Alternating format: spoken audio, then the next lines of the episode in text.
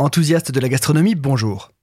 La raclette est un plat classique d'hiver. Elle fait partie de la liste des traditions vivantes de Suisse. Mais quelle est l'origine de ce plat?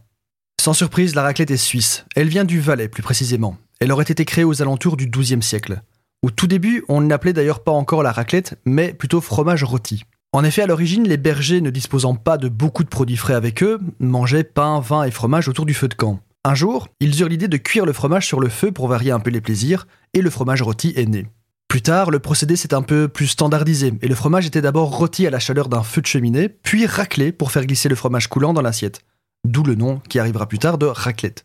C'est vers le 19e siècle qu'elle s'est popularisée hors du Valais et est devenue l'un des plats nationaux. C'est en 1975 que la raclette va se démocratiser et gagner les foyers non suisses grâce à l'invention d'un appareil à raclette électrique composé d'un grand plateau chauffant et de petites coupelles à placer en dessous pour y faire fondre le fromage. Les Valaisans, qui ne semblent euh, n'avoir jamais été hostiles avec l'invention, appellent d'ailleurs cet appareil une raclonnette.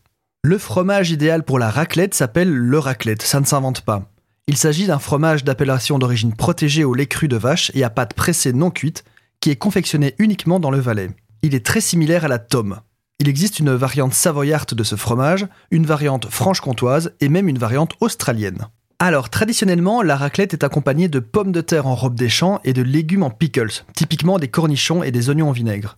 L'ajout de charcuterie ou du pain, entre autres accompagnements, est beaucoup plus tardif.